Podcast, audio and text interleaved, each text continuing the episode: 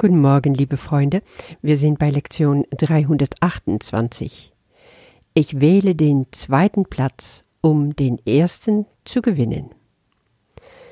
Kehren wir zu unserem Abschnitt Was ist die Schöpfung zurück und dann sind wir jetzt im dritten Paragraph. Da geht es heute um den zweiten Satz. Die Schöpfung ist der heilige Sohn Gottes, denn in der Schöpfung ist sein Wille in jedem Aspekt vollständig weswegen jeder Teil das Ganze voll enthält.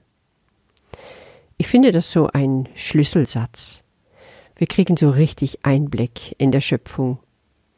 Dieser Satz sagt aus, dass das Ganze in dem Einzelnen enthalten ist. Und natürlich auch andersrum.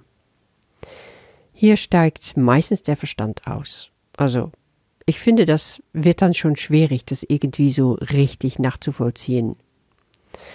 Aber ohne überhaupt im Kreis zu drehen und das immer wieder zu durchkauen, ist es gut, denke ich, da eher intuitiv dran zu gehen und es dann auf uns wirken zu lassen. Jesus will doch im zweiten Teil des Übungsbuches, dass wir uns nicht mehr so sehr an den Worten festhalten, dass wir darüber hinausschauen auf die Wahrheit, die wir dann direkt erfahren wollen. In dem Sinne kannst du also den Satz für heute langsam in deinem Geist wiederholen, danach ganz still werden und warte dann auf Führung oder das, was der Heilige Geist dir dazu zu sagen hat. Ich hörte so für mich, in dir liegt alles beschlossen, was auch im Ganzen ist. Du als Sohn Gottes hast alle Teile der Sohnschaft in dir verwirklicht und das ist die Bedeutung von jeder Teil enthält das Ganze vollständig. Es erinnert mich auch an, an, meine kindliche Fantasie, die ich hatte, als ich so auf der Suche war nach meinem Ursprung. In meiner Fantasie sah ich mich dann als so ein mini kleines Teilchen im Blutband von einem Riesen. Und alle Menschen um mich herum waren auch so kleine Teilchen, und schließlich war der Riesen ganz geformt aus all diese Teilchen, alle Körperteile, alle Organe, einfach alles. Und diese Riesen war eigentlich ja ein ganz normaler Mensch, aber in einem anderen Universum, wo, wo alle so groß waren wie er. Aber er selber war auch nur Teilchen in einem noch größeren Riesen. Und so ging es immer weiter. Das fand ich als Kind total spannend, um mich damit zu beschäftigen. Aber okay, bevor du jetzt noch einen Knoten im Hirn kriegst, schauen wir einfach weiter auf die heutige Lektion. Ich wähle den zweiten Platz, um den ersten zu gewinnen. Das ist einfach eine ganz spannende Ansage. Warum? Weil unser Ego sehr ungerne den ersten Platz räumt. In Lektion 324 hatten wir gerade Ich folge nur nach, denn ich möchte nicht führen. Da ging es auch um Gottes Stimme zu hören und ihm zu folgen, also nicht selber den Weg bestimmen zu wollen. Aber hier wird Jesus nochmal präziser. Er sagt, das, was der zweite Platz zu sein scheint, ist der erste. Und das hat, wenn man so richtig hineinliest, alles mit der richtigen Wahrnehmung von den Dingen zu tun. Weil solange wir Gottes Stimme nicht hören, solange wir ihm nicht folgen, dann müssen wir eine andere Stimme hören und folgen.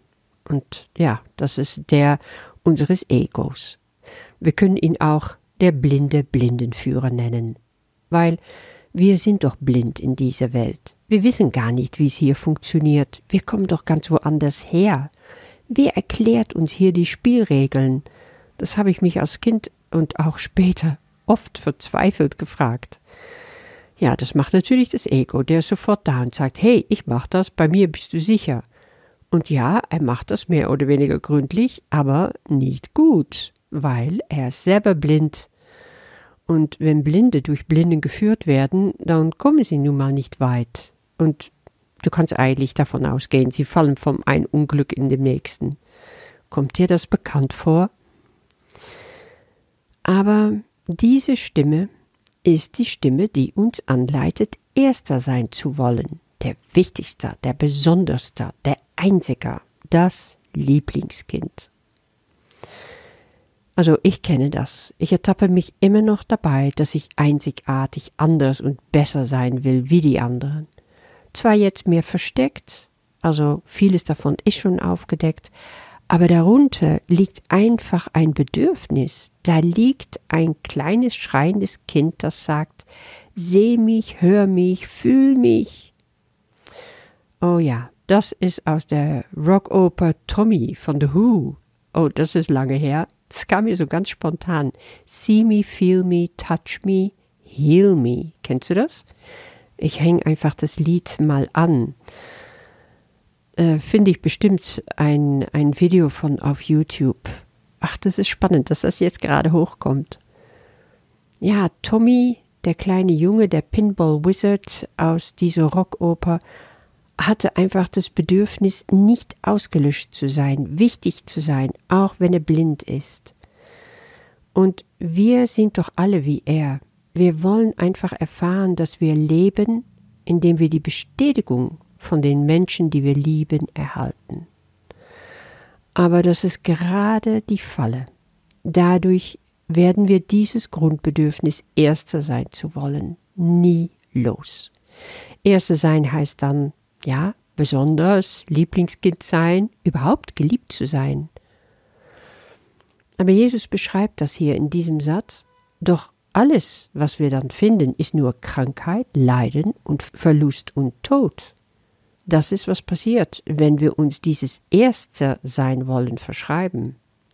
Dann sind wir zwar jetzt unabhängig, so schön getrennt, wir tun unser Ding, wir kommen uns vielleicht sogar sehr erfolgreich dabei vor, aber Macht es uns glücklich? Oder holt das, was Jesus da in dem Satz beschreibt, uns ja durch den Hintertür wieder ein? Hier steht, das ist es nicht, was unser Vater von, für uns will, noch gibt es irgendeinen zweiten Willen neben seinem. Uns mit dem Seinen zu verbinden heißt nur unseren eigenen finden. Wenn wir unser Willen vereinen mit Gottes Willen, bedeutet das, ja, dann werden wir dieses Grundbedürfnis, dieses existenzielle, bestätigt zu werden in unserem Sein, einzigartig zu sein, wir werden das dann komplett decken können, wenn wir Gottes Willen tun. Tief in uns wissen wir doch, wie einzigartig wir sind, weil Gott hat uns alle so erschaffen. Aber das ist nicht so, wie das Ego es will. Und das ist, was Jesus die Wahrnehmung nennt, die alles auf den Kopf gestellt sieht. Also upside down. Falsch herum also. Da habe ich noch eine tolle Stelle gefunden im Textbuch, in Kapitel 3, Abschnitt 4. Da steht, ich kann deinen Willen nicht für dich mit dem Willen Gottes vereinen, aber ich kann jede Fehlwahrnehmung aus deinem Geiste tilgen, wenn du ihn meiner Führung unterstellst. Nur deine Fehlwahrnehmungen stehen dir im Weg. Ohne sie ist deine Wahl gewiss. Geben wir diese Sonderwünsche und Bedürfnisse, um special zu sein, um der Erste zu sein, geben wir die einfach bei Jesus ab. Er tilgt diese Fehlwahrnehmung aus unserem Geist. Das ist toll, oder? Ich brauch's nicht mal selber tun. Aber was ich tun sollte, dass es mir bewusst zu werden, was da passiert, wenn ich mich wieder so bedrückt und traurig fühle, weil ich meine, nichts Besonderes zu sein. Ich darf schauen, wo kommt das her? Wo habe ich mir diese falsche Überzeugung über mich zugelegt? Und dann kann ich es vergeben. So öffne ich mich für die berechtigte Wahrnehmung. Das ist der Weg. Erst dann kann ich anerkennen, dass mein Vaters Wille auch der meine ist. Ich wünsche dir damit ganz tiefe Einsichten heute und ein wunderbarer Tag. Bis morgen. Ich wähle den zweiten Platz, um den ersten zu gewinnen. Das, was der zweite Platz zu sein scheint, ist der erste. Denn alle Dinge, die wir wahrnehmen, stehen so lange auf dem Kopf, bis wir auf Gottes Stimme hören es scheint, dass wir nur durch unser Streben getrennt zu sein Autonomie gewinnen werden und dass unsere Unabhängigkeit von Gottes übriger Schöpfung die Weise ist, in der die Erlösung erlangt wird. Doch Alles, was wir finden, ist nur Krankheit, Leiden und Verlust und Tod. Das ist es nicht, was unser Vater für uns will, noch gibt es irgendeinen zweiten Willen neben seinem. Uns mit dem Seinen zu verbinden heißt nur unseren eigenen finden. Und da unser Wille seiner ist, ist er es, zu dem wir gehen müssen, um unseren Willen wiederzuerkennen. Vater, es gibt keinen Willen außer dem deinen und ich bin froh, dass nichts, was ich mir einbilde, dem widerspricht, wovon du möchtest, dass ich es sei.